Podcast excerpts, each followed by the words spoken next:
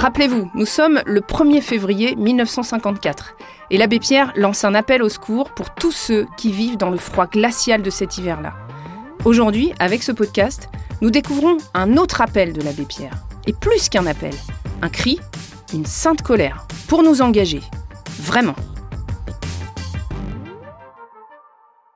Soyez des hommes patients et en même temps des hommes qui ont brûlant en eux la colère de l'amour.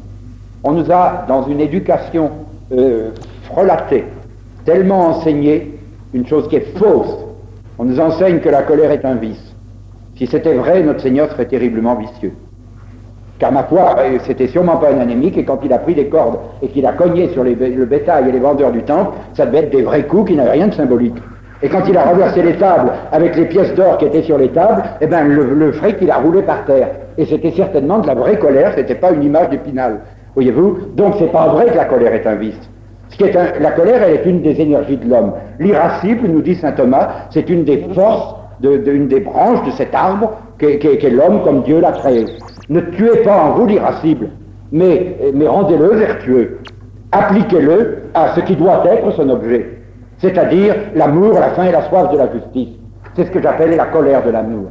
Voyez-vous, apprenons à prier, apprenons à disparaître, et apprenons à être capables de colère euh, lorsqu'il le faut, c'est-à-dire euh, pour, pour aimer. Voyez-vous Alors nous serons pris au sérieux et, surtout, car après tout nous, c'est pas nous, mais le Seigneur pour être pris au sérieux. Car le drame, c'est que ce n'est pas qu'on persécute le Seigneur, mais c'est qu'on ne le prenne pas au sérieux. Et c'est le drame d'aujourd'hui. Le Seigneur vu à travers nous n'est pas pris au sérieux. C'est ça le problème. Les colères de l'abbé Pierre, un podcast réalisé en partenariat avec Emmaüs International.